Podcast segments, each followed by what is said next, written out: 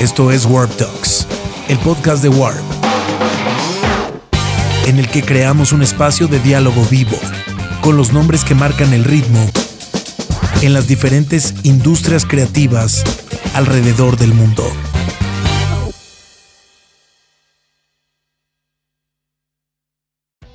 Hi, Natalie, how are you? Doing great. Hi, how are you? Fine, thanks. It's okay if I call you Natalie? Oh, yeah, yeah, yeah. No, call me Weyes Blood. Okay. That will be awesome too. Uh, well, uh, the first thing I would like to know uh, from your perspective as a person and as an artist, what is your perception of the world uh, after the whole pandemic situation? Yeah, I felt like I I felt like the pandemic really was kind of like gasoline being poured on a pre-existing fire and that fire was kind of like the way that the smartphones are kind of disintegrating the social fabric. Um, and how in a lot of ways there's um, yeah there's like this energy of uh, kind of isolation and, and kind of false artificial interconnectivity when people are actually feeling you know, strangely less connected and, and kind of more anxious and depressed. And yeah, I think in general, there's kind of been a trend of, of people kind of being confused about the future and the uncertainty of it all. And uh, for me, I just learned that it's important to have these conversations and kind of talk about the nuances because I think things change faster than we can even fully keep up with, especially because the algorithms are so smart and excellent that um, yeah, it's easy to think, oh, it's just a matter of this or it's just a matter of this, but it's actually like a pretty long conversation to even figure out what's going on because we can't really go back in time. We can't get rid of the phones. We can't get rid of social media. Everybody is still completely dependent on fossil fuels. And all these things need to be kind of talked about in a more nuanced way because we haven't really figured out um, how to evolve past the uh, the kind of negative aspects of them, you know. Uh, following with that topic, in the letter you wrote about your new album, you commented of the meaning of seeking freedom away from the algorithms and loops that control our daily lives. Uh, what is your strategy or method to seek that freedom? I think my hope is just that people would understand that that that's you know a part of our reality now. And I mean, in some ways, there might be like spiritual algorithms. You know, like there's like deeper patterns everywhere. But the, the truth is, the algor- algorithm on our phone is like, you know, slightly parasitic. And so it's like you kind of, I think, should feel comfortable knowing when, when, you know, when media and everything is kind of catered towards your morbid curiosities, um, that it's important to kind of keep that in check and, and kind of, um, think of fate as the ultimate algorithm. Like if you go out and just meet randomly, run into somebody or, or randomly find something, that that is that is like a beautiful thing just as much as you know whatever's on your phone. After all, uh, these social phenomena uh, have influenced the development of a trilogy of records that you have been talking about lately, and that began with the Titanic Rising, and his second part with uh, In Darkness Hearts Aglow. And I would like to know what is the main connection between uh, all of these albums, uh, knowing that the third one uh, still to come. I think the first one is kind of like sounding the alarm and observing everything that's happening and kind of like maybe it's okay, but this is crazy.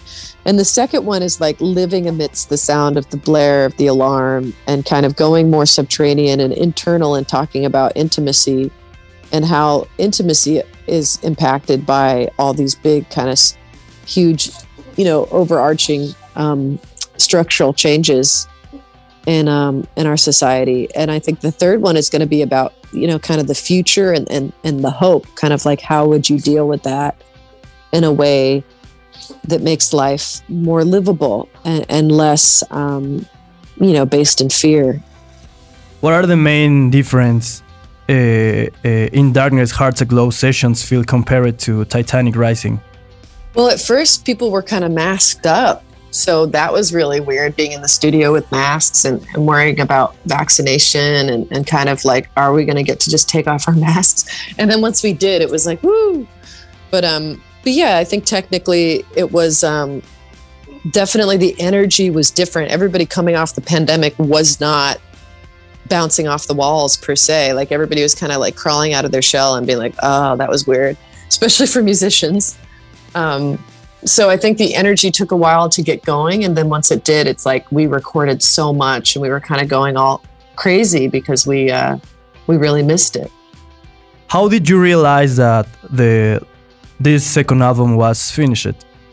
When I think it took a while, but it was I kind of hit a point where I was losing my mind, and I was like, okay, it's done. You know, like I can't keep keep tweaking and, and adding things um, forever. I kind of had a feeling I was like, all right, I've kind of reached that point of like max insanity, and that's usually when I know it's done. Have you always known that both Titanic Rising and In Darkness Hearts Aglow will belong to a trilogy? I think when I was writing this one, because my album cycle for Titanic Rising got cut really short, um, there was still a year more of touring and, and stuff happening. And so I was like, oh my God. I always felt like after Titanic Rising, I would make very big departure record and kind of have it be this really upbeat, like completely different thing. But when I sat down to write, it wasn't what was coming out was a continuation of of the, the the last record. And i was like oh this is actually like this is the middle point and the next record is going to be the crazy departure record. Another thing that i noticed that connects both albums is how narrative and clear they are to build images was there any artistic work uh, i don't know maybe a record a song movie or a book that inspired you the way to make uh, these two albums yeah, you know, I got really into Paul Schrader, um, who's a filmmaker who um, he was buddies with Martin Scorsese. He like wrote Taxi Driver, but he was raised really Calvinist. So I feel like his stuff deals with a lot of um, kind of, you know, purity versus violence, you know, like love versus violence. And like he's kind of juxtaposes these really strong themes that are kind of like incompatible, but shows how they're all a part of life. And and yeah, I was thinking about that a lot. Like it's a really sad time, but if I sing about it really beautifully, then it kind of transcends that pain. Um, and yeah, there was definitely, you know, imagery and, and kind of sacred heart paintings that that kind of stuck out to me, but also like science fiction and kind of this idea that if your heart was a glow stick, if you break it and it gets cracked, then it'll glow more. And I thought that was really funny and inspiring. But yeah, it's it's a confluence of, of weird stuff. And I really liked this book, The Culture of Narcissism by Charles Lasch. Um, I really loved the, the poet Wendell Berry. And um, yeah, Society of the Spectacle I read, which was terrifying. Um, there was a lot of stuff that fed into it. My favorite song on the album was Hearts Aglow, and also I think it's one of the greatest songs of 2022 because uh, it feels so epic in nature as the as those tracks of the 60s and the 70s that uh, started as a ballad and ended with uh, guitar solos and explosive drums. Could you tell me more about that song? Yeah, Hearts Aglow. Well, yeah, it's like the centerpiece of the album. It's the title track. It's um it's kind of about falling in love in a time where everything is so insane that it's like you kind of can't go back to the childlike innocence of of, you know, what we thought the future was going to be like, but you still can pretend you can. Um and I do think that you know, it is kind of terrifying when you start having the feels for somebody whether or not it's a good idea or not is is something you can't totally control. So yeah, it is. It's kind of a, a love song, um, like kind of falling in love in a time of uncertainty. Um, yeah, and I wanted it to feel very nostalgic. You know, Ferris wheels, carnivals, all that good stuff. Like falling in love in the end of the world, no? yeah, exactly. Yeah.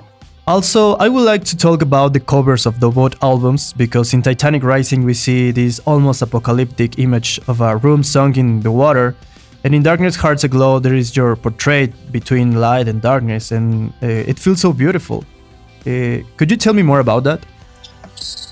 Yeah, I felt like one of the things that gets so overwhelming about how dark this time is it's like it's really hard to focus in on where the light might be and everything just feels kind of oppressively weird and it's it's it's like the but the one thing that does shine through is like the uniqueness of every human soul and if if there's some light there then like focusing in on it yeah, I think is a very beautiful thing. This idea that we can guide each other through the dark process with our own light.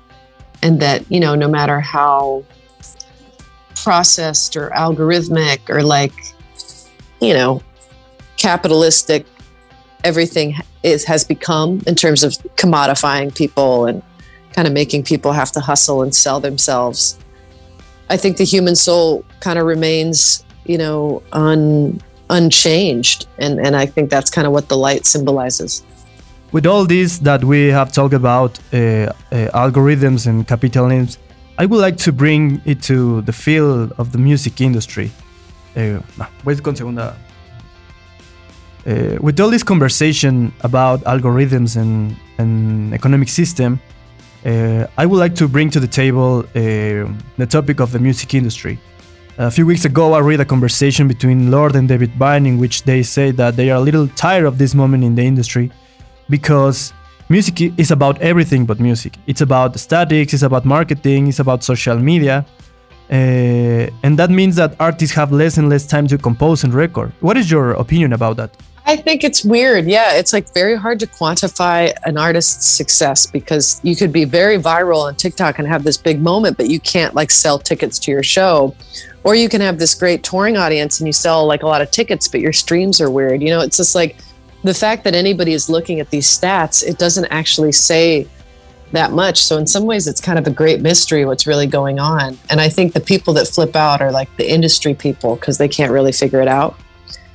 And it is rough on the musicians to have to constantly shift gears and constantly kind of ride the wave of whatever's happening. But I feel like music has always been kind of this extremely flawed thing to commodify because it is ultimately like so ephemeral.